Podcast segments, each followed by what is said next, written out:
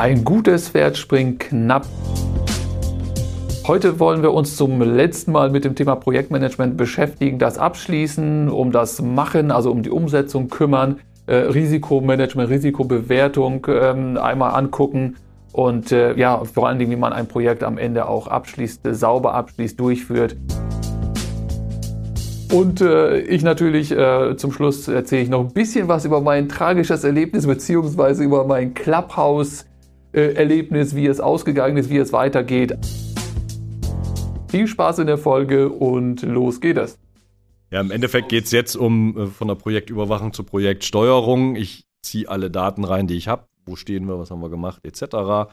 Und komme jetzt in den sogenannten Deming-Zyklus. Oh, was ich alles hier lerne. Oder, es ist wichtig, wenn man ein bisschen angeben will, muss man wissen, dass das der Deming-Zyklus ist. Sonst nennt man es auch PDCA-Zyklus. Hört sich an wie beim Frauenarzt in der Diagnose. oh, Entschuldigung. Ich bleib oh, ernst. 5 Euro in die Shovi-Kasse. so. PDCA. Plan, Do, Check, Act. Also ich glaube, diesen Kreis hat jeder schon mal gesagt. Ich plane etwas, ich setze es um, ich überprüfe, ob ich es erreicht habe. Act, ich habe eine, eine Verbesserungsmaßnahme, ich, ich verändere etwas, damit verändere ich meinen Plan, ich führe es wieder durch. Also dieser stinknormale Durchführungskreis, den, glaube ich, jeder schon mal irgendwo kennengelernt hat. Die wichtigsten Werkzeuge dabei, ein Maßnahmenplan, sei es über die Buckets im Teams. Ich mache sowas auch immer ganz gerne im Excel, wo ich aus den Sitzungen heraus gleich aufschreibe, was alles getan werden muss, mit einem mit Endzeitpunkt. Statusberichte bin ich ein großer Freund von. Komme ich gleich nochmal drauf. Äh, und Fortschrittskennzahlen zu, zu ermitteln wichtigsten Themen zur Projektsteuerung ist auch zügig abgehandelt. Regelmäßige Abstimmung, haben wir gerade gesprochen. Exakt. Kickoff und dann gehen wir weiter. Führen vor Ort ist mir immer ganz wichtig. Das heißt, gerade in großen Konzernen, Teppichetage, Elfenbeinturm, wie auch immer das äh, genannt wird, wenn ich ein produktionsnahes Thema habe, mache ich auch ganz gerne meine 6 Uhr Runden morgens in der Produktion. 6 Uhr. Habe ich schon mal vom Frühständerling erzählt? Äh, ich glaube, kannst aber noch mal erzählen. Das ist ja schon drei, vier Folgen her. Ist das schon ja, aber es, man sieht, das hat sich in mich eingebrannt. Das ist bestimmt, ach, das ist weit über zehn Jahre her. Im, im Schwäbischen beim Daimler die, die Morgenrunde, weil man hat es im Stehen, also super organisiert. Im Stehen, damit es schnell und knackig ist. Zwei große Monitore, auf einem lief SAP, in dem auch bestimmte Maßnahmen hinterlegt sind. Auf dem anderen kurz Präsentationen, die da waren am Stehtisch, aber das, der, am Stehtisch, das Meeting hieß halt Ständerling. und weil es morgens um sechs in der Produktion war, man so ein bisschen Shopfloor-Management ist übrigens einer der Begriffe, wo man nachschauen kann, äh, wo das auch herkommt, war es halt das Frühständerling.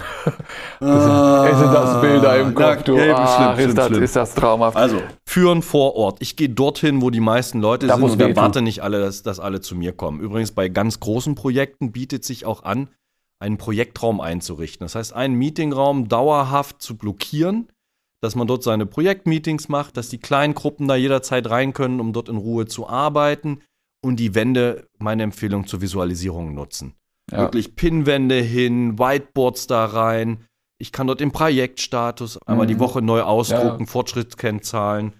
Ähm, Wenn es ein wichtiges Projekt ist und man sich toll findet, kann man es auch den War Room nennen. Was? Was? Sag doch mal. War, also mein, e-, mein Englisch, mein Englisch vom Mikrofon. Also ein Kampfraum. ja, ja, ich weiß, ich War Room. Fand ich immer total super. Also, also äh. Begrifflichkeiten ist es interessant. Transparenz für alle, das heißt tatsächlich offen mit Informationen umgehen, Status jederzeit ja. abrufbar für viele, frühzeitige Kommunikation, wenn es Probleme gibt. Nicht erst warten, ach, ist ja erst gelb. Ach, ist ja nur ein bisschen rot, das wird schon irgendwie. Irgendwas klappt, irgendwie klappt schon, ne? Und wenn es ein Problem gibt, ganz wichtig, vorerst, keine Schuldzuweisung, lösungsorientiert rangehen. Ja.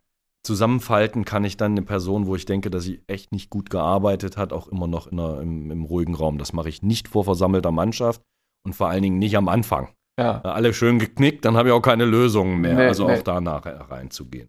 Aber äh, mir fällt nur was ein in dem Moment, wo du sagst, du sagst natürlich einen Raum und, und so weiter, äh, äh, Pinwände etc. Ist ja visualisiert, ist ja alles schon. Aber zusätzlich gibt es da noch die Möglichkeit, um mir jetzt mal einen ganz kurz wieder in, äh, zum Thema Automatisieren. Mit Power Automate könntest du theoretisch jeden Morgen Zahlen etc. prüfen lassen, Kennzahlen auswerten und so weiter. Und dann bei Bedarf mal hier und da mal E-Mails verschicken und sagen, entweder an alle äh, alles super, ne, läuft. Oder mal hier und da so punktuell sagen, so, äh, wir sind im Verzug und da sind noch Aufgaben, die nicht erledigt sind, etc. Also jeden Morgen so einen schönen Bericht rausschicken. Ist das nicht toll? Perfekt. Siehst du? Das heißt, im Excel aus mehreren Quellen zusammenziehen, da das schön fertig ja. machen lassen, das rausjagen. Genauso muss es laufen. Ich persönlich würde es nicht täglich machen, das setzt einen so unter Druck. Ja, also ja das ist so Arbeitskontrolle auch und so, ne? Das ist so Mist. Ja, dann erwarten auch alle, dass wir so schnell reagieren und ich will ja, dass das Projekt in meinem Tempo läuft. Ja. Ich ja, stimmt auch, also nicht äh, einmal die Woche, vielleicht so ein Wochenbericht. Großer, Übrigens, Statusbericht, ganz, ganz wichtiges Thema. Meiner Meinung nach sollte es für alle Projekte einen, einen Statusbericht geben.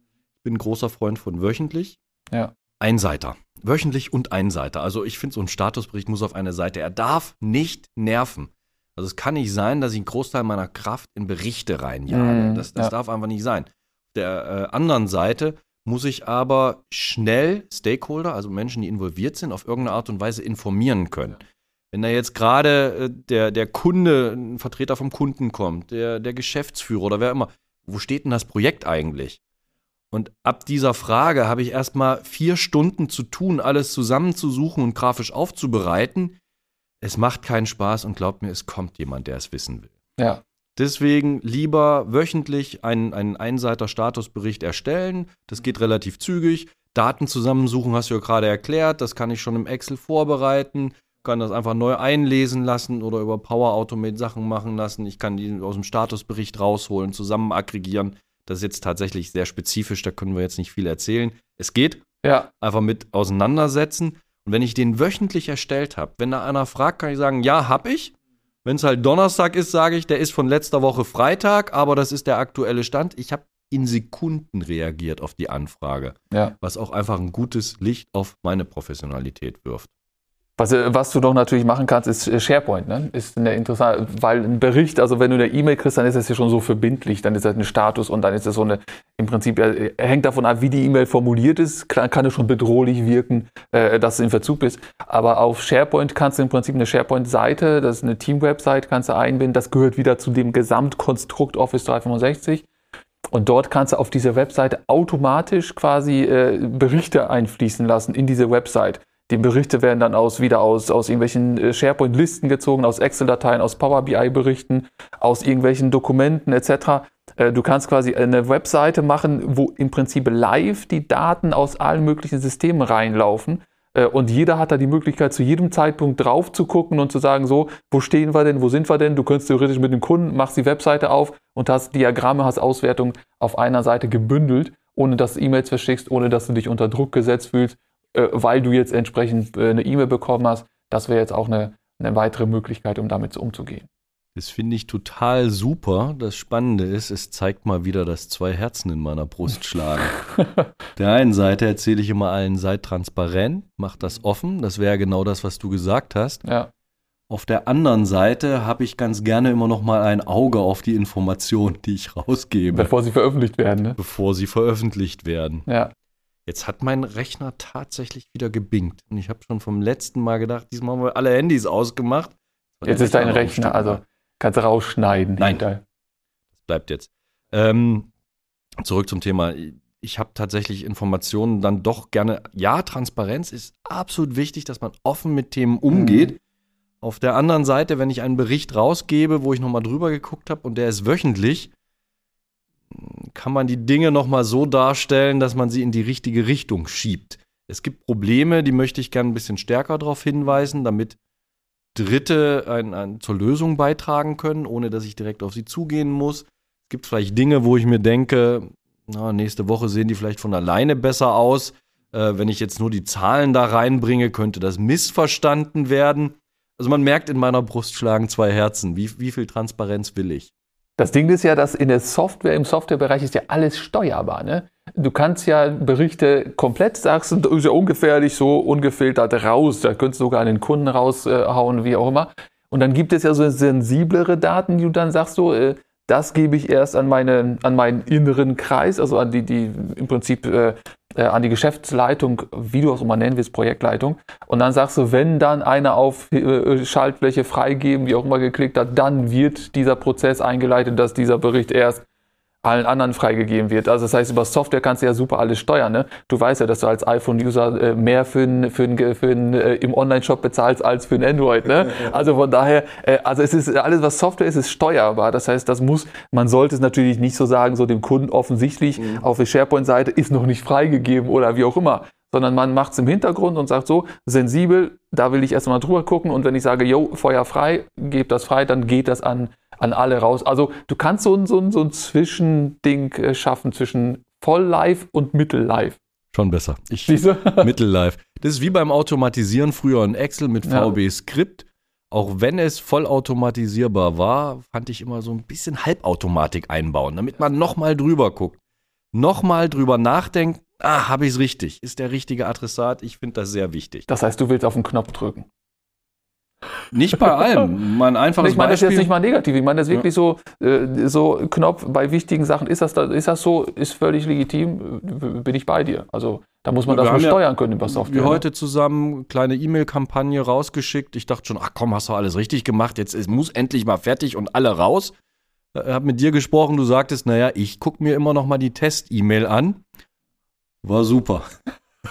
Direkt super. gemerkt, dass noch ein Fehler äh, beim Anziehen der Daten der Anrede drin war. Ja. Äh, also von daher noch mal kurz drüber nachdenken, ob es jetzt auch wirklich rausgeht, weil ich gemerkt habe, es ist doch wichtig, es muss halt sitzen. Mhm. Wenn ich als externer Projektleiter reingerufen werde, dann werde ich nicht reingerufen, um es irgendwie zu machen, sondern bestimmte Dinge, wie zum Beispiel so ein Statusbericht, und das muss ich halt genau setzen, welche sind es, die müssen zu 100 Prozent passen.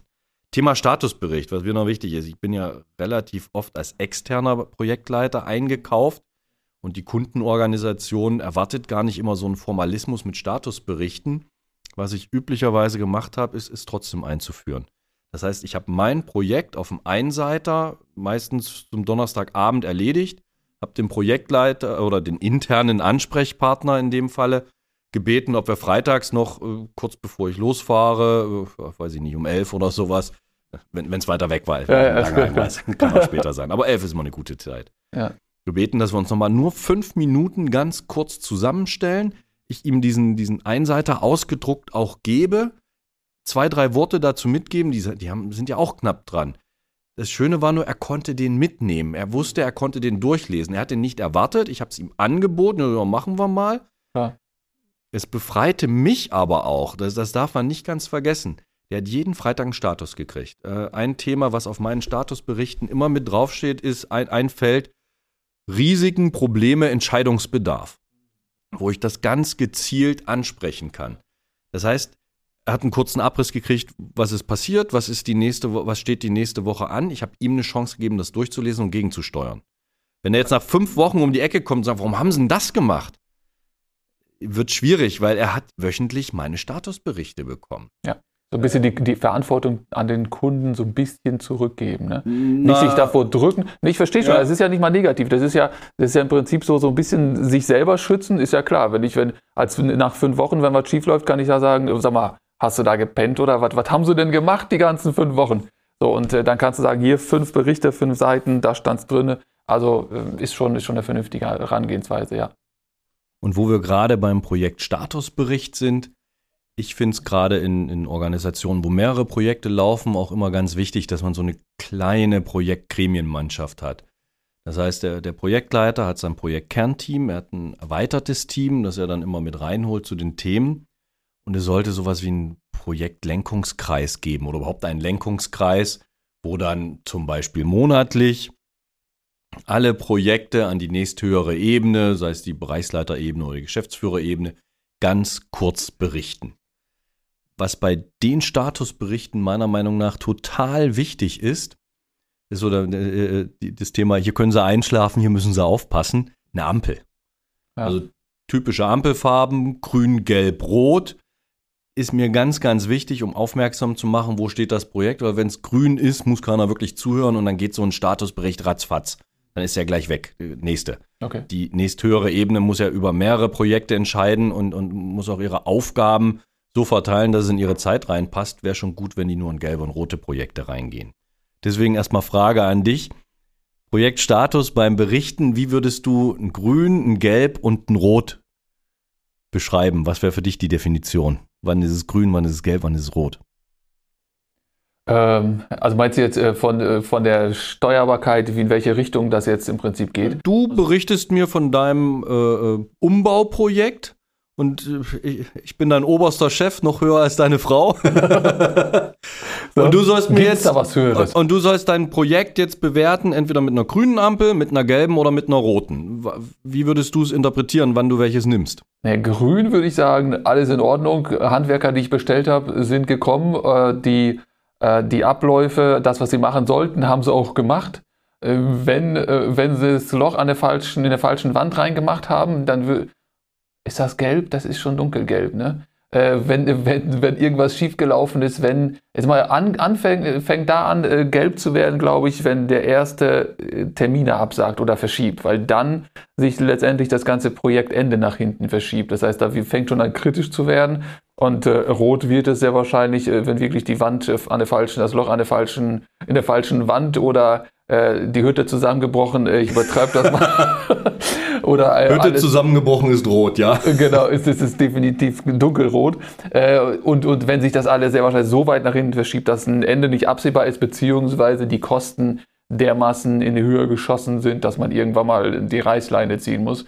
Äh, Umbau nicht fertig, äh, Kosten hoch, äh, das würde ich, glaube ich, als, als ja. schon rot bezeichnen. Ich kann es mal allgemeingültiger definieren kann man anders sehen. Ich glaube, da ist aber nicht ganz so viel Spielraum. Grün, nee, ich muss anders anfangen. Ich habe ja ganz am Anfang mal gesagt, es gibt nur drei Steuergrößen, die wirklich interessieren. Das sind Kosten, also wie teuer das werden, Zeit, was ist bis wann fertig und Qualität. Also welches, was kommt hinten raus aus dem Projekt in einer genau beschriebenen Qualität.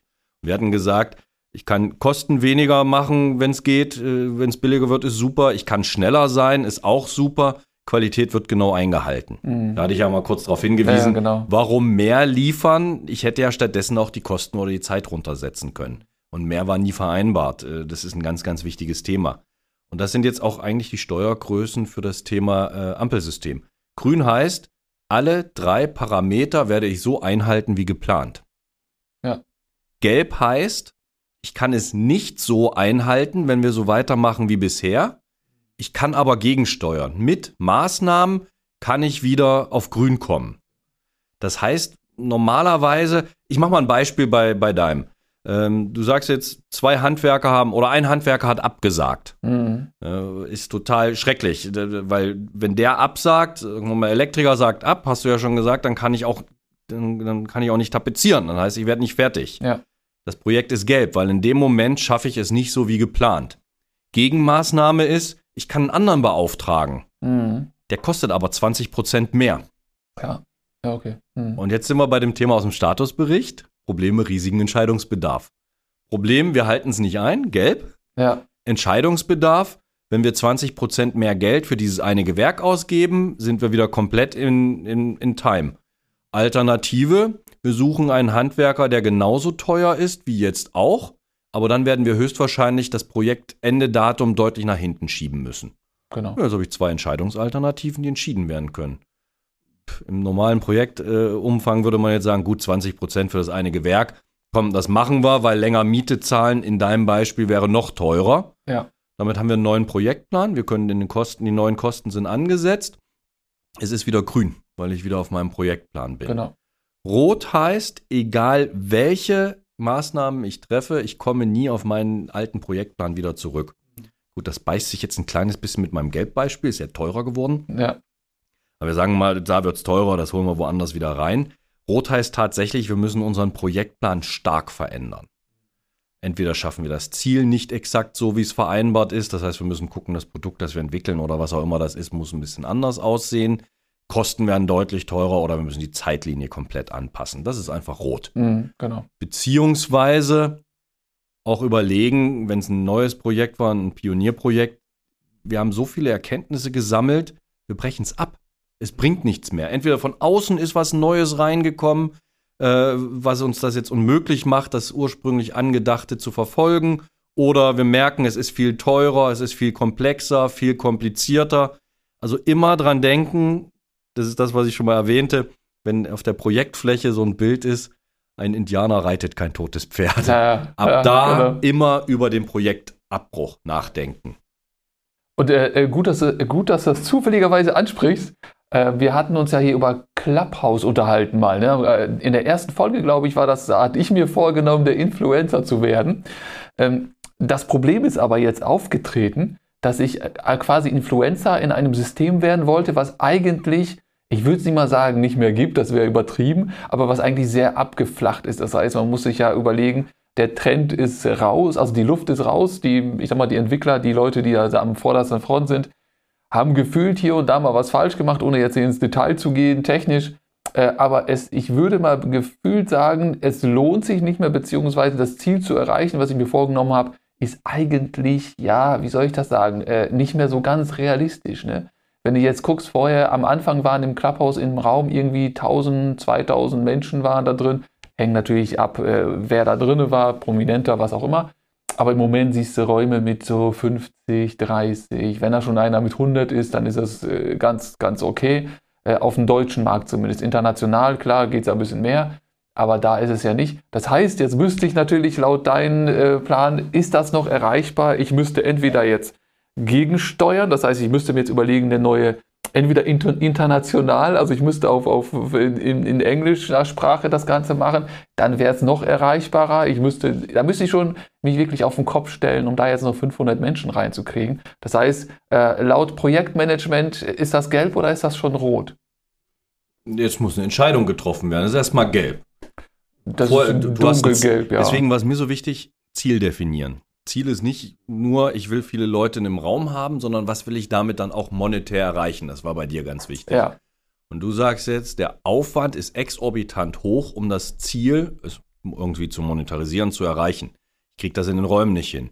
Entweder du musst dich auf den Kopf stellen und äh, dein Englisch jetzt vermutlich noch verbessern und ja, ja. Äh, oder extrem viel Geld in Werbung reinballern. Und da reden wir wirklich über sehr, sehr viel Geld, damit ja. das in irgendeiner Art und Weise erreicht ist. Oder die Hoffnung, oder die Hoffnung, dass es das nächste Woche die Android-Version rauskommt und so weiter und sich das doch noch mal irgendwie einpendelt. Ähm, oder man wechselt komplett die, die Plattform, aber das wäre ja nicht mehr Projektmanagement technisch ja nicht mehr so ganz sauber. Äh, ja, das, das, ich habe dir doch gesagt, ich bin nicht so formal. Das, das, das ist überhaupt nicht eine bewusste Entscheidung treffen. Die Sache ist, in, in dem Fall, meine Empfehlung, typisch on hold. Nein, das Projekt ja, ja. jetzt einmal zu pausieren, zu sagen, ich schaue, ob dies in einer Zeitraum X, da bin ich wieder formal, ich sollte schon gucken, in den nächsten vier Wochen, sechs Wochen, acht Wochen, das müsstest du entscheiden, gucke ich, ob die Android-Version rauskommt und es wieder schlagartig nach oben geht. Dann würde ich parallel ein kleines bisschen vorbereiten, wie viel, wie wenig Zeit, wie viel Zeit bin ich bereit zu investieren, sollte es auf Android jetzt durchstarten, dass ich dann schneller reinkomme. Also ja so pro Woche zwei, drei Stunden ist okay. Vorher hättest du ja geplant, pro Woche vier Stunden, acht Stunden da reinzusetzen. Mhm, ja. Also das was. Oder du sagst jetzt direkt, ach, selbst wenn die Android-Version kommt in vier Wochen, ich erreiche mein Ziel mit den Ressourcen, die ich habe, auf anderen Kanälen, auf anderen Ebenen leichter. Und dann sind wir beim Projektabbruch. Ja, dann wäre es dann wär's definitiv. Äh, zu überlegen wäre es noch, im Prinzip ist das so, wenn man auf einem Clubhouse-Ebene bleibt, äh, das Prinzip scheint sich irgendwie durchzu, also scheint irgendwas, äh, irgendwas haben sie schon richtig gemacht, weil sie einen neuen Trend, glaube ich, entdeckt haben, aber ob das noch in einem halben Jahr oder in vier Wochen noch ein Clubhouse heißt, äh, jeder, jede App, die irgendwie groß ist, die etabliert ist, die übernimmt jetzt langsam so das Prinzip dieses Live, Live-Podcast. Guck mal, wäre was für uns, ne? Äh, Live-Podcast, es gibt da neue Apps. Äh, kennst du es? Ist Stereo oder Stereo ist auf dem Markt. Die haben wohl einiges in, in, der Hinsicht besser gemacht, was Datenschutz angeht, was live aufgeht. Äh, da darfst du, da ist es sogar sehr, sehr mehr oder weniger so offen gewünscht, dass du dann Live-Podcast dort aufnimmst. Also da, da sülzt du rein, kannst du das hinterher aufnehmen, als, als Datei runterladen und hier äh, als Podcast hochladen. Also die haben da was richtig gemacht. Das heißt, man müsste gucken, ob man die Plattform wechselt und da dasselbe Ziel. Also äh, Ziel entweder anpassen oder in vier, sechs Wochen, acht Wochen abbrechen wegen ja. nicht möglichen Erfolg. Also ursprüngliches Projekt stoppen, Situation komplett neu bewerten. Ich habe neue Ausgangsbedingungen. Ja. Dann bin ich wieder genau dabei, welches Ziel will ich erreichen, was glaube ich, mit welcher von diesen beiden Plattformen kann ich dieses Ziel erreichen. Mhm. Wie viel Aufwand würde es mich kosten, in dieser Plattform zu starten? Was erwarte ich davon? Genau. Und dann treffe ich eine Entscheidung. Und da sind wir genau bei dem Thema Risikomanagement. Das ist genau das, was du getan hast. Risikoanalyse macht eigentlich jeder im Kopf mit. Auch da wieder nicht zu sehr formalisieren. Ich, Ja. lerne in meiner Sprache. Nichtsdestotrotz sich aber bewusst zu sein, dass ich es brauche. Das Mhm. heißt, parallel mitlaufen zu lassen. Je größer das Projekt, desto mehr Anstrengungen auch reinsetzen. Es gibt so eine ganz typische ähm, Kostenvermeidungsgrafik. Ich habe sie vor mir, ihr nicht. Kosten pro Fehler. Ähm, da geht es aber schlicht und ergreifend darum, je früher ich ein Risiko erkenne und vermeide, desto billiger ist die, ist die, also die Vermeidung oder desto billiger wird es damit umzugehen. Das kommt ursprünglich äh, aus der Entwicklung. Ich habe es viel in der Automobilentwicklung gesehen, wo man sagt, ähm, immer um Faktor 10 von Phase zu Phase steigert das, äh, steigern die Kosten, steigen die Kosten, um den Fehler rauszunehmen. Das heißt, in der Forschung und Entwicklungsphase, nehmen wir mal wirklich jetzt in dem Fall ein, einfach ein Auto. Wenn ich da ein Bauteil an die falsche Stelle setze, weil sich dort zwei übereinander sind zum Beispiel, was in der Realität nicht geht, ich digital aber äh, noch erkennen kann, wenn ich das in meinem, in meinem CATIA-System oder was auch immer man, man nutzt, äh, SolidWorks oder ähnliches, wenn ich es entdecke, dann sind das drei Klicks, ich ziehe die auseinander oder ich muss dann halt, wenn es zwei Sachen sind, die nicht mehr auseinander, also ich muss irgendeine Entscheidung treffen, aber es sind Klicks im Digitalen. Ja. Damit ist das behoben. Wenn ich jetzt schon den Prototypen gefertigt habe, sehe ich, dass es beim Prototypen, also irgendwie so Laser-Sinter-Modell oder ein 3D-Modell oder sowas in, in, in, in echt, aber eben noch als Modell, merke ich auf einmal, oh, geht nicht. Aber jetzt heißt das, ich muss einmal zurück. Vielleicht habe ich schon viel mehr drumherum designt. Ich muss noch mehr Sachen anfassen, die ich wieder woanders hinschiebe oder vielleicht doch noch ein bisschen umentwickle. Und ich muss einen neuen Prototypen Mhm. bauen lassen. Das heißt, das kostet mich Geld. Geht noch. Ganz schlimm, wenn ich mir das, jetzt gehen wir mal durch alle Themen durch, es, es wurde überhaupt nicht bemerkt. Ganz schlimm ist, es ist im, im endgültigen Fahrzeug. Das heißt, immer wenn jemand über 120 km/h fährt und dabei seine Sitzlehne ein Stückchen nach hinten schieben will, also nur die Lehne, gibt es einen falschen Funkimpuls und der ganze Sitz äh, äh, schiebt sich nach hinten was bei über 120 km/h sehr unangenehm sein könnte. Also, das sind dann die Beispiele. Dann wird es teuer. Ja. Ich muss alle Autos zurückrufen, komplett eine neue Software aufschließen oder die Hardware auswechseln. Ähm, ich habe einen absoluten Image-Schaden. Ich muss dem, der gerade seinen Unfall gebaut ist und querschnittsgelähmt ist, Millionen zahlen an Entschädigungen. Also, da, da sind wir nicht nur bei Faktor 10 gefühlt. Also, da einfach, je früher ich es erkenne, desto besser. Ähm, tatsächlich Risiko äh, in einem, in einem Team zusammen am besten alle mal in, einem- in einem Brainstorming. So, welche Risiken, auf was könnten wir drauf hinauslaufen? Mhm. Typisches Beispiel in, in einer heißen Projektphase ist zum Beispiel, äh, wie würden wir mit Krankheiten umgehen oder mit Ausfällen. Risikovermeidung wäre zum Beispiel Ausfälle in einer heißen Projektphase. Es gibt einen Urlaubsstopp. Das kann ich aber frühzeitig einplanen, nicht erst kurz davor, wenn der Urlaub schon eingereicht ist, dann wird es schwierig. Ja.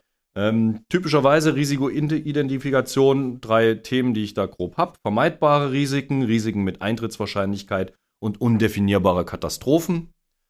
Wenn ich ein Atomkraftwerk baue, sollte ich das Thema äh, undefinierbarer Katastrophen wie ein Erdrutsch oder ähnliches mit einbeziehen. Bei den normalen Projekten würde ich die Katastrophenszenarien ein bisschen rauslassen. Das ist man, äh, ne? höhere Gewalt. Irgendwann hat man Pech. Da sind wir wieder, wie viel Aufwand will ich betreiben.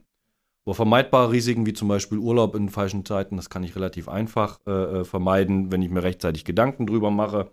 Risiken mit Eintrittswahrscheinlichkeit für das eine oder andere gibt es auch Versicherungen oder ähnliches. Also es gibt verschiedene Maßnahmen, die ich dann zur Risikovermeidung äh, äh, anziehen kann.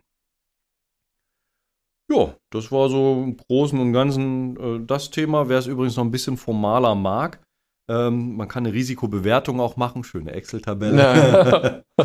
Risikoprioritätskennzahl ermitteln. Nein, ähm, um Risiken zu bewerten, äh, ich würde immer Skala von 1 bis 10. Der erste Punkt ist, wie bedeutsam wäre dieser, dieses Problem? Ist es ein kleines oder ein großes? Klein 1, 10 Ja, ja, groß. klar. wie wahrscheinlich ist es, dass das auftritt? Auch wieder, ja, es ist relativ, also ein Gewitter, das alle meine Projektmitglieder umbringt, weil sie durch den Blitz getroffen wären. Eintrittswahrscheinlichkeit 1. Bedeutung wäre übrigens eine 10. Also ich Ja. habe keine Projektmitglieder mehr. Ähm, dritte Komponente, die ich noch zum Multiplizieren für diese drei Themen nehme, wäre die Entdeckbarkeit. Das heißt, wie schnell finde ich das heraus? Also alle vom Blitz getroffen finde ich relativ zügig. Entdeckbarkeit. Die schwarzen. Ja, äh, ist total super. Übrigens, da, da muss ich dann einen niedrigen Wert nehmen, damit das mit der Multiplikation klappt. Ähm, aber es gibt zum Beispiel so Softwarefehler im, im Auto. Es gibt mathematisch, soweit ich noch äh, auf dem Stand bin, gibt es keine Modelle, um alle Möglichkeiten der, der Einstellungen, die irgendwie über Software und Bus übertragen wird, durchzutesten. Das geht nicht. Es ist zu viel. Ja. Also auch da wieder Entdeckbarkeit, ganz, ganz wichtiges Thema. Und wenn ich das miteinander multipliziere, wenn ich es vorher richtig bewegt, be bewertet habe, kommt hinten eine Zahl raus. Und dann kann ich jetzt von hoch 10 mal 10 mal 10 ja. äh, bis ganz unten einmal 1 mal 1 von diesen drei Werten äh, kann ich mir die Risiken angucken und der Reihe nach halt überlegen, welche will ich davon, äh, wie kann ich die vermeiden, worum will ich mich kümmern, ja. was tue ich als Katastrophenmöglichkeit ab und kümmere mich nicht drum. Das ist so das, das Allereinfachste. So, dann war, ich denke mal, vom, vom Machen her, also wir wollten ja heute machen. Haben wir gemacht? Gemacht haben wir. Haben wir. Gemacht. Aber jetzt kommt genau das, was jeder oder was, was typischerweise überall vergessen wird, was mir aber immer noch mal so als, als Grundgedanke äh, noch ein bisschen wichtig ist. Projektabschluss. Also wir haben jetzt gemacht, es ist was rausgekommen. Hm, machen wir nichts draus. Ich mach's schnell, ich sehe schon, du willst auch fertig werden. ähm, ja, absolut. Du. Ganz wichtig ist, einmal eine Abschlussdokumentation fertig zu machen. Wenn es ein Produkt war, muss die Produktdokumentation stehen. Ich muss einen Abschlussbericht vielleicht über das Projekt schreiben, je nachdem, was da schlicht und ergreifend notwendig ist. Alles, was ich an Dokumenten erzeugt habe, bringe ich einmal in eine Ordnung, dass ich Dinge auch mal wiederfinde. Ja. Gemäßigt, ne? Also ich muss nicht. Ich, die, die Erfahrung ist nur einfach, wenn ich mal irgendwann ein Problem habe aus einem Projekt oder so, das kommt nicht nach einem Monat, wo ich es noch weiß, wo ich es abgespeichert habe. Ja. Das kommt nach zwei Jahren, das kommt nach fünf Jahren, das kommt total unerwartet. Ähm, dann muss, das, muss der Projektordner nicht perfekt sein. Aber ich muss wenigstens irgendwas nachvollziehbar haben, dass ich mich langhangeln kann, um zu finden, warum haben wir welche Entscheidung wie getroffen oder ähnliches. Also da einfach kurz Ergebnisse dokumentieren, ähm, im Teams oder wo auch immer ich das Projekt geführt habe, bisschen Müll raus, die wichtigen Sachen nach vorne, den Rest in irgendwelche Unterordner schieben wo man zur Not durchfräsen könnte, aber es höchstwahrscheinlich nicht muss. Ja. Und jetzt kommen ein paar wichtige Sachen. Das erste ist eine inhaltliche finale Abnahme durch den Auftraggeber. Also egal, ob das ein internes Projekt war oder ein externes mit dem Kunden, ich lasse es mir abnehmen. Und da sagt mir mein Gegenüber auch intern, perfekt, alles erledigt. Wenn noch etwas fehlt, mache ich eine äh, Liste der offenen Punkte, LOP, auf. Ja. Dann wird alles aufgenommen, was noch offen ist. Es wird miteinander gesprochen, in welcher Reihenfolge man das abarbeitet und mhm. bis wann. Hat aber quasi so eine Vorabnahme von dem Projekt. Ja. Vielleicht kann äh, Lieferantenverträge werden beendet, also wo ich externe drin habe, die Verträge müssen sauber beendet werden, finale Zahlungen durchgeführt, damit da auch einfach nichts mehr nachkommt, damit das auch in der, in der, im Controlling des Projektes mit drin ist ganz sinnvoll, vielleicht nochmal eine Kundenzufriedenheit messen mit einer Befragung oder ähnliches. Kann man überlegen. Ähm, jetzt kommt ein Thema, wenn ich öfter Projekte durchführe, was auch immer vergessen wird, Lessons learned. Also sich wirklich nochmal zusammenzusetzen, was ist gut gelaufen im Projekt, was ist schlecht gelaufen, was machen wir beim nächsten Mal anders. Typisches Beispiel ist, wir waren mal wieder zwischen 10 und 20 Prozent außerhalb der Kosten. Wenn ich merke, dass ich das bei 10 Projekten mache, sollte ich daraus lernen. Geht es ja auch auf meine Marge. Dann sollte ich mir, gibt zwei Überlegungen dazu. Entweder bei jedem Projekt, das ich plane, schlage ich pauschal 20% drauf. Das ist auch die billigste Lösung. und die schlechteste Lösung. Oder ich gucke mal, wobei vertue ich mich denn immer beim Planen? Und baue einfach andere Puffer bei bestimmten Schritten auf oder gehe ehrlicher mit, mit Themen um. Aber nochmal, ist mein Geld nachher. Ja. Also da ist Lessons Learned ganz, ganz, tatsächlich ganz wichtig. Und Mitarbeiter aus dem Projekt in die Linie überführen, wieder rauslassen. Ich hatte, glaube ich, mal dieses Beispiel gemacht, Einführung einer neuen Buchhaltungssoftware. Ja, ja, genau, genau. Ich muss diesen Endpunkt finden. Übrigens, mein Vorschlag, den Endpunkt finde ich auch super mit einem Abschlussessen, einer Pizza. Wir gehen nochmal alle irgendwo hin. Ist egal wie. Das hat aber eher was mit, mit Unternehmens- und Führungskultur zu tun. Auf jeden Fall sollte ich sagen, so, das Projekt ist jetzt beendet. Ihr seid aus dem Projekt raus. Kann aber sein, dass ihr in der Linie noch eine Verantwortung habt ihr seid noch Key-User oder, oder, ja, oder. Ja, Aber es kann nicht sein, dass noch Monate nachdem das Projekt fertig ist, irgendwelche Leute bei den ehemaligen Projektteilnehmern anrufen, hier, ich habe da mal noch eine Frage und stell doch mal das ein und füge füg doch mal den User dazu. Das heißt, das Projekt ist alle und jetzt für den, für den Betrieb dieses Themas, zum Beispiel dieser Software-Einführung, brauche ich einfach eine andere Organisation. Und den Punkt muss ich finden, weil viele fühlen sich so, als wären sie jetzt ewig also verpflichtet, bei, ne? Bei meinem alten, äh, ganz ersten Unternehmen, bei Mannesmann, da gab es auch dieses NK, NKS, NKA, ich glaube NKS, neues kaufmännisches System. So hieß die, die ERP-Software. Späte 90er. War da aber schon zehn Jahre alt. Ich finde es super, den Namen neu dafür zu nehmen. Aber ja. auch bei sowas, dass man, kann nicht sein, dass ich dann weiter in der Verantwortung bleibe. Also da einfach drauf achten, Projekt sauber abschließen. Der Auftraggeber, äh, der soll jetzt einmal ein Übergabeprotokoll machen, soll das alles fertig machen. Ich will nur noch ganz kurz reingehen. Wenn der Kunde unzufrieden ist, fachliche Mängel hat, ganz wichtig, nicht mit Emotionen reinbringen. Das Thema sofort auf die Sachebene bringen. Liste der offenen Punkte mit ihm aufschreiben, die Mängel nicht streiten, erstmal nur die Mängel aufnehmen und dann sagen so, ich erarbeite ein Lösungskonzept, kriegst du in einen Tag, kriegst du in zwei Tagen. Also da die Emotionen dadurch einfach rausnehmen. So. Und wenn, aber nicht, kriegst du in drei Wochen. also wirklich in das ein, zwei Tagen. Das motiviert da nicht so ganz. Ja. Die Mängel nehmen von mir aus nachts durcharbeiten und das Lösungskonzept sieht so aus, ich nehme die Liste der offenen Punkte und alle Punkte, die, die ordne ich drei Kategorien zu. A, sofort unentgeltlich beheben. Da habe ich wirklich Mist gebaut. Naja. Mache ich. Mhm. Ändere ich natürlich. Ähm, vor allen Dingen geht es da um Punkte mit wenig Aufwände.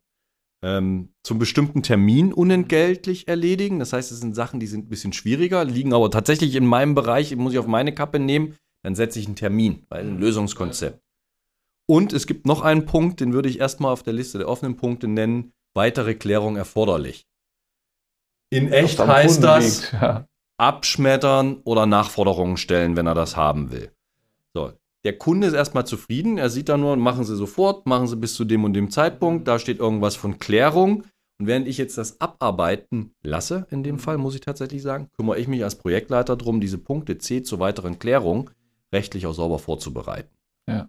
Also da einfach zu gucken, ähm, wie stand es im Vertrag drin, wie stelle ich mich da auf, wie gehe ich rum. Und dann gehe ich ganz hart mit, äh, mit den Punkten in die Verhandlung. Also ich überzeuge den Kunden, die Liste offener Punkte als primäre Grundlage anzuerkennen. Das heißt, er kann nichts Neues mehr dazuschieben. Ich habe quasi meine Abnahme unter Vorbehalt und dann gehe ich in die Klärung rein, das alles abzuarbeiten. Ja. Schnell und entschieden handeln, wenn es Probleme zum Projektschluss gibt. Genau. Mal, haben wir, aber das, das Machen ab, ja, das Projektmanagement, nee, ist ja auch, sind ja auch interessante Themen, die man da tatsächlich, äh, man lernt ja nicht, man, man wird ja dadurch nicht dümmer, man lernt ja immer schön dazu. Äh, Finde ich auch mit dem Entlassen der, der, der Menschen, also nicht in dem Sinne entlassen, sondern aus dem Projekt entlassen, finde ich eine sinnvolle Geschichte, dass jeder weiß, so jetzt äh, bin ich aus der Verantwortung raus. Ganz gut, äh, dieses, diese Geschichte mit, äh, ist, ist der Kunde, hat es der Kunde verschuldet, weil er zehnmal Änderungen haben wollte und dann muss er selber bezahlen, wenn er dann noch das Ganze neu haben will. Äh, super Geschichte, wenn man das so ein, einkategorisieren kann und wenn das so funktioniert, finde ich einen super Abschluss für die ganze Geschichte. Äh, in dem Sinne, ich glaube. Oder hast du noch, noch einen Punkt? Ah, ich habe noch tausende. Anforderungsmanagement. Ach. richtiges Risikomanagement, also ein Claim-Management kann man. Also es also gibt noch tausend Punkte ja. für große Projekte, teure Projekte. Also man kann das immer weiter verfeinern. Ja. Oh, ich glaube, der, der Überblick reicht und dafür war es ja auch erstmal gedacht. Der war, war echt interessant, gut. Äh, also für mich als Nicht-Projektmanagement-Mensch war das auch gut nachvollziehbar alles. Ich denke mal ganz, ganz super. Ähm, in dem Sinne, ich glaube, das schließen wir erstmal hier so mit ab. Und äh, ja, die nächsten Folgen kommen äh, ne? und dann gucken wir einfach mal, was da noch alles passiert. Wir freuen uns auf die nächsten Folgen, dann genau. auch mit, äh, mit einem Gast, genau. später mit Gästen. Genau. Und schauen wir, was da noch kommt. Ne? Lasst euch überraschen. In dem Sinne, schönen Tag und tschüss. Tschüss.